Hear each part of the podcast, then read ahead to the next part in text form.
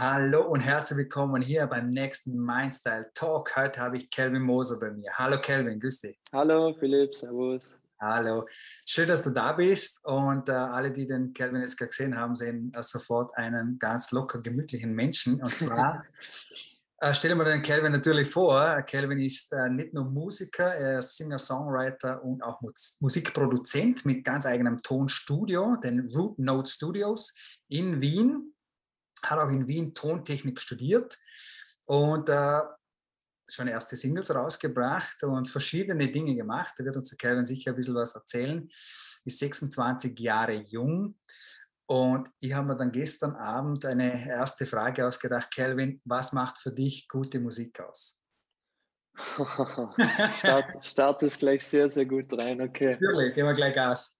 Ähm, gute Musik ähm, wenn sie für dich irgendwas auslöst, beziehungsweise irgendwas bewirkt, dich emotional trifft oder in einem Moment, einer Phase von deinem Leben einfach was Positives oder auch Negatives dazu beiträgt. Also hauptsächlich Musik, die dich catcht. Mhm. Das ist für mich gute Musik. Das ist gute Musik, die definitiv irgendeine Emotion auslöst, oder? Genau, weil in der Musik, gerade als Musiker, geht es mir darum, dem Hörer irgendwie was zu vermitteln. Und wenn das ankommt, dann weiß ich, ich habe was erreicht damit, oder? Weil wenn, wenn jetzt der Hörer einfach nichts fühlt und so weiter, dann ist es schwierig. Deshalb würde ich sagen, unabhängig davon, wie gut jetzt die Musik geschrieben oder produziert ist, ist es wichtig, dass sie ankommt und ja. authentisch ist da hast du schon mein Lieblingsstichwort äh, sofort aufgegriffen. Authentisch sein ist, äh, ja. geht allen voran, egal was man in, im eigenen Leben macht, ob Musik oder sonst was, spielt keine Rolle. Das authentisch sein, äh, darum geht's.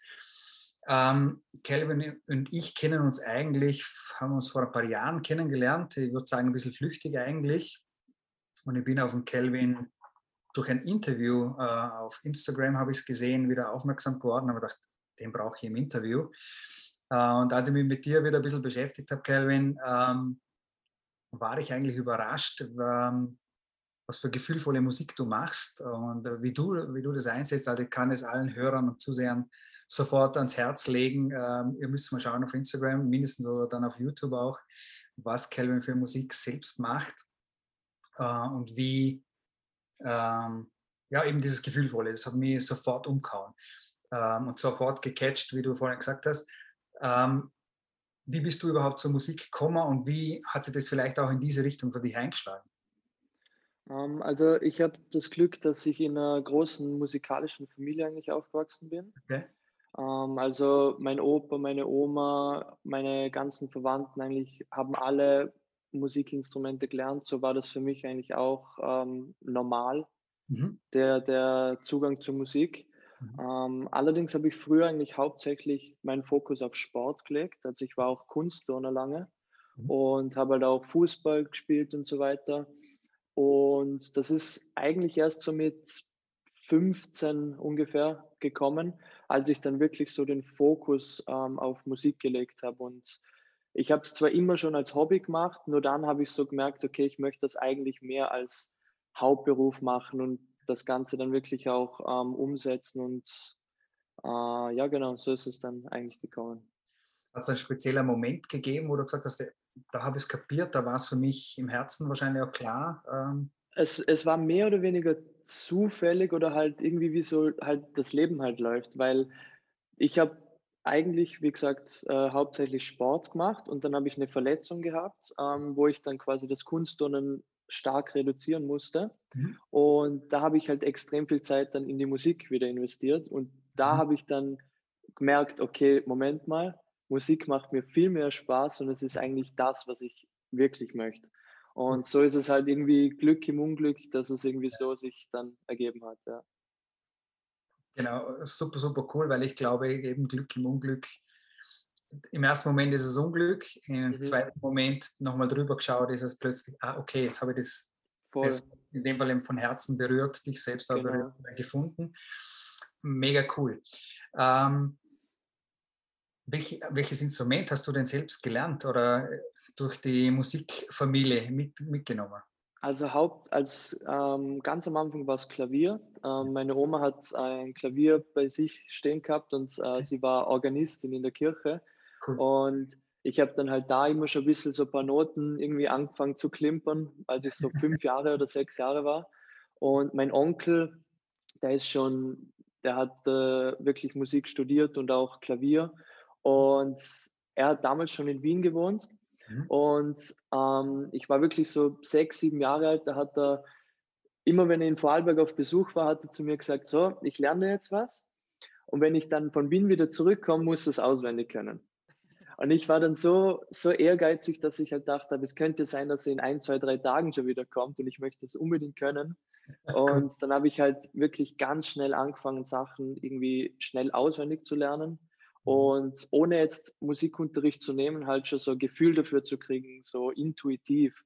Und das hat für mich halt sehr viel gebracht in meiner bis jetzigen Karriere, dass man halt intuitiv Musik macht und nicht nur technisch, theoretisch vom Blatt, sondern wirklich aus dem Gefühl heraus. Mega cool, ja.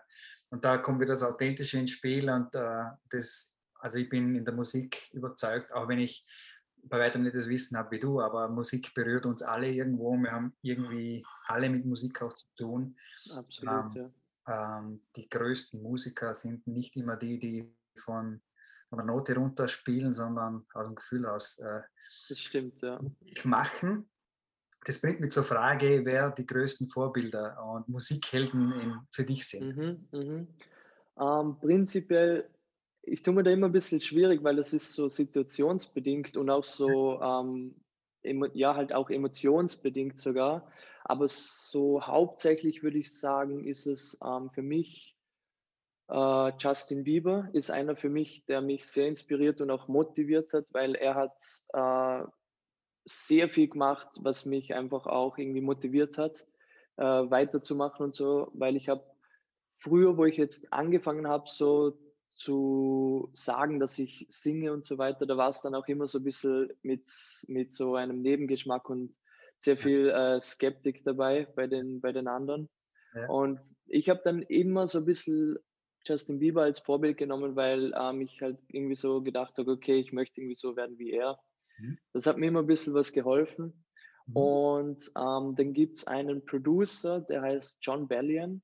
Mhm. Der ist nicht extrem bekannt, aber er ist ein Songwriter für die größten ähm, Künstler eigentlich, also unter anderem auch für Justin Bieber. Er hat für Eminem, Rihanna geschrieben und cool.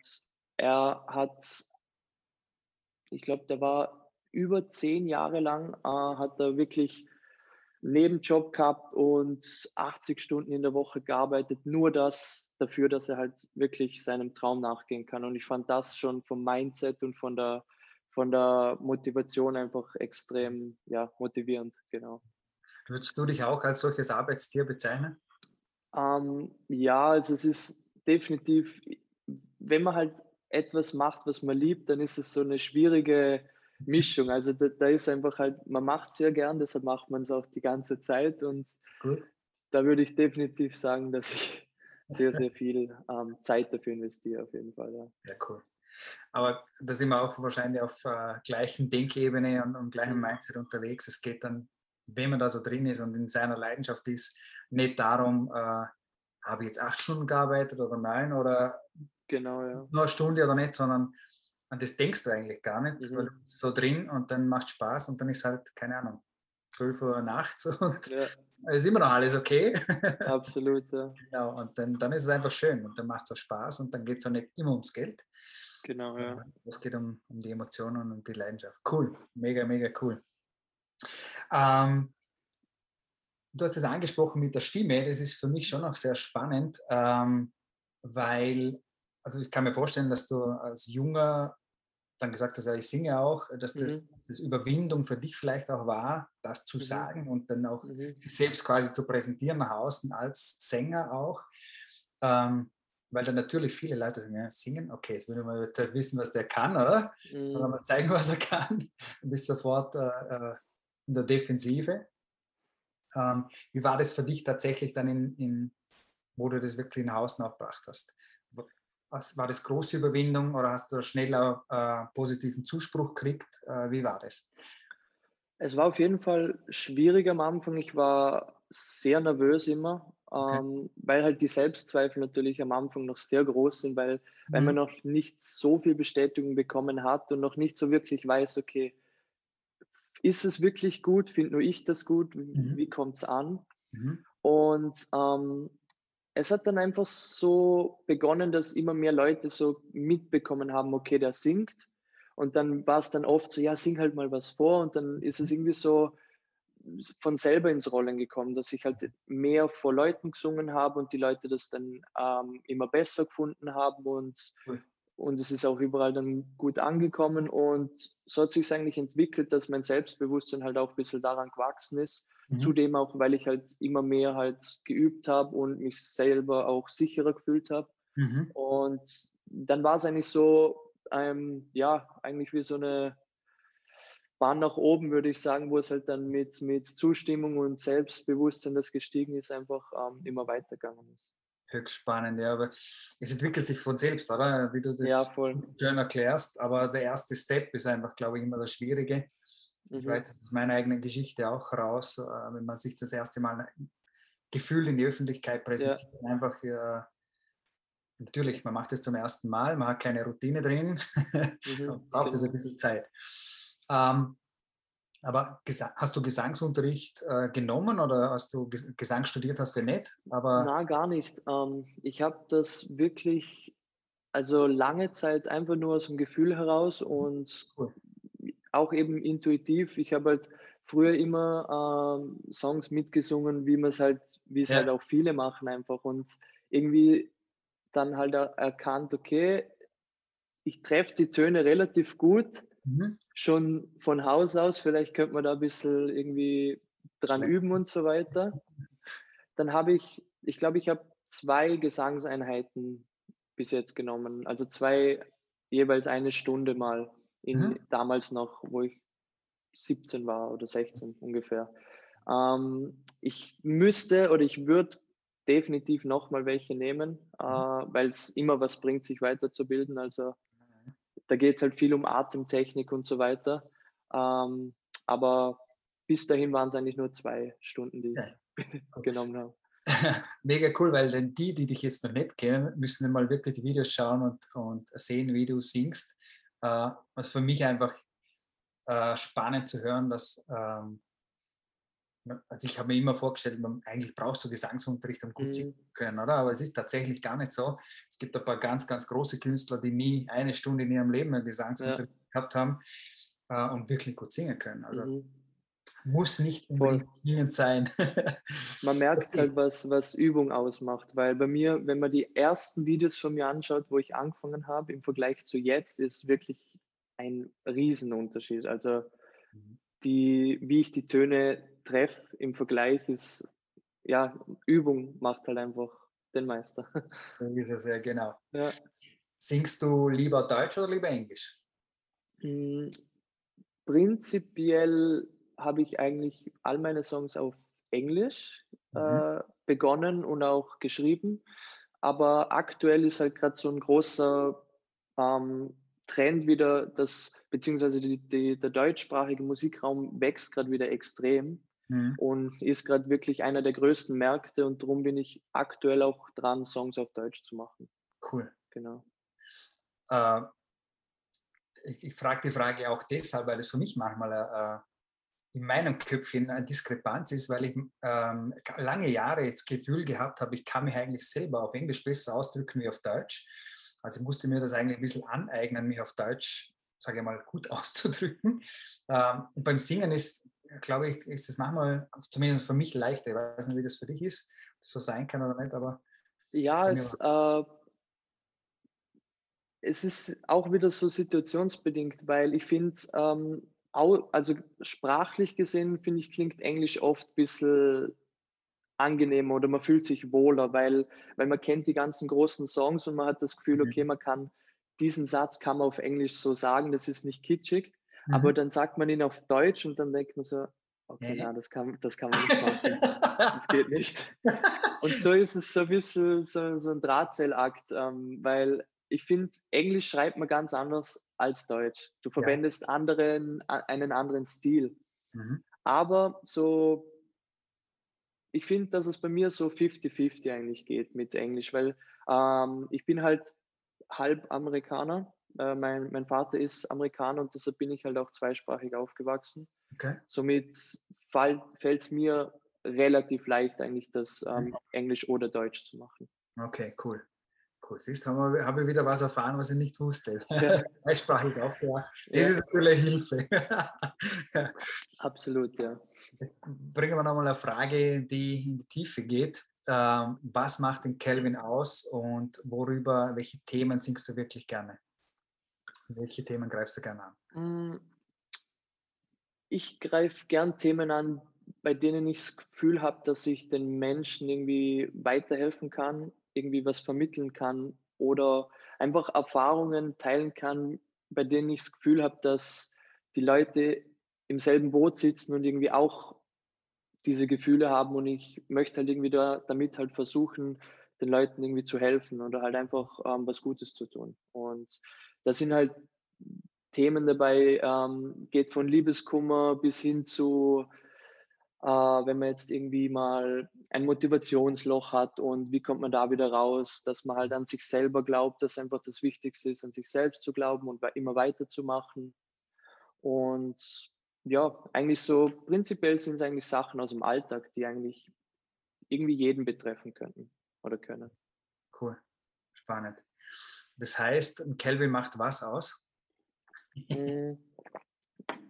Ich würde sagen, meine authentische Art, meine ehrliche und auch hilfsbereite Art, würde, würde ich sagen. Also ich versuche immer, ich selbst zu bleiben in, in allen Situationen, egal was, was passiert.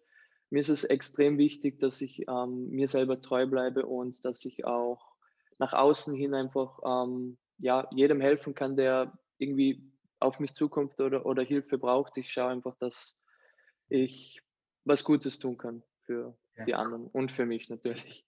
Ja, klar, cool, cool. Ähm, wenn wir ein bisschen nach vorne schauen, äh, was würdest du selber sagen, ist dein größter Traum, dein größter Wunsch? Hm.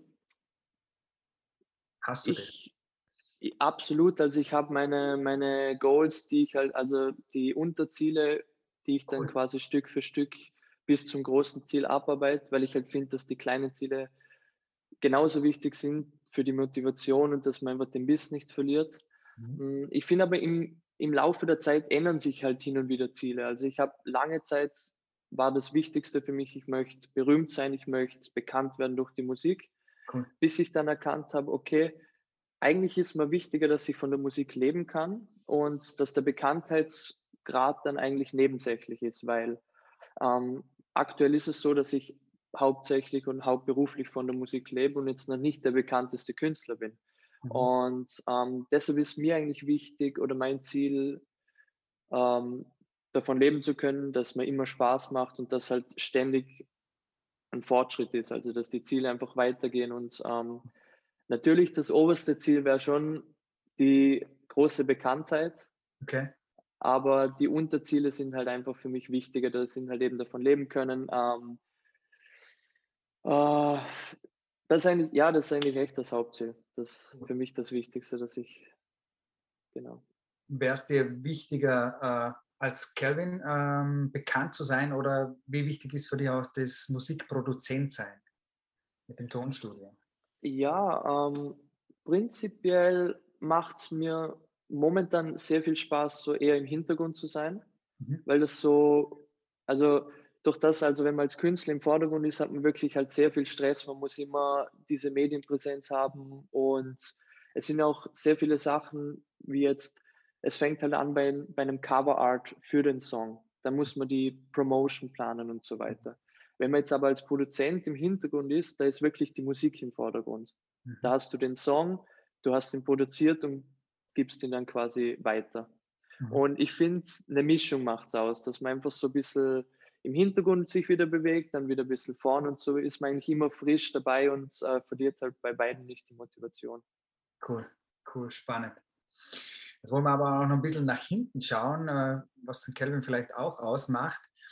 Gibt es irgendwie einen Glaubenssatz, den du oder ein Motto oder ein Spruch, den du über all die Jahre hinweg äh, mitgenommen hast, vielleicht von Eltern, jemand, der dir ganz nahe gestanden ist?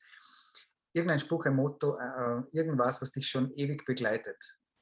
Gibt es irgendwas Spezielles? Hm, nicht direkt jetzt ein Spruch, aber zumindest ähm, bin ich der, der immer ich bin immer auf der Machen-Seite. Also ich sage mir bei, bei allem, wenn ich mir jetzt überlege, wäre das gescheit, soll ich das machen? Ich probiere es einfach lieber aus, weil danach kann ich erst darüber urteilen, gefällt es mir oder ich kann irgendwie halt danach erst einschätzen, ist es gut, ist es schlecht und ja. zumindest jetzt in der Musik bezogen. Also ich versuche jede Chance zu nutzen und ähm, danach sehe ich, ob es jetzt gut oder schlecht war, aber ich habe immer was daraus gelernt und ich werde auch immer daraus lernen. Also, weil man weiß nie, was sich aus gewissen Möglichkeiten irgendwie entwickelt.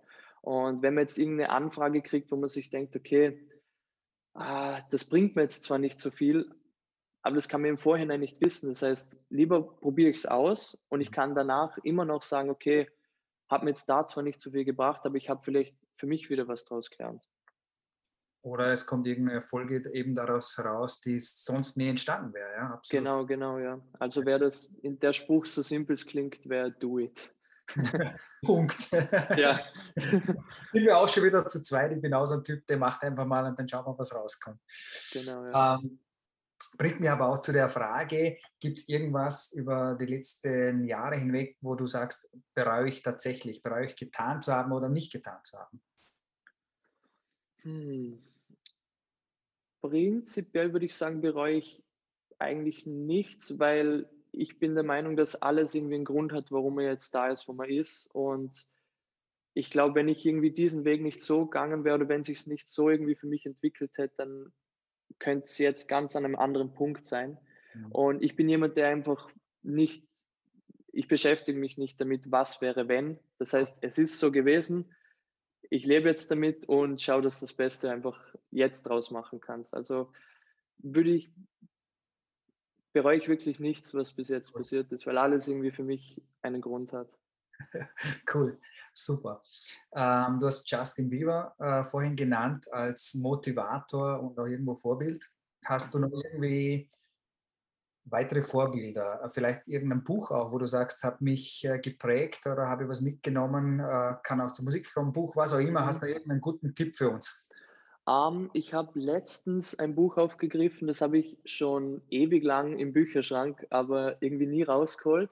Und das ist ähm, so ein, es heißt Four Minutes, Four Minutes of, um, ähm, ich weiß gar nicht mehr, wie es weitergeht, aber es ist auf jeden Fall geht es um, dass man jeden Tag sich vier Minuten Zeit nimmt und quasi zur Ruhe kommt und so Entspannungsübungen macht.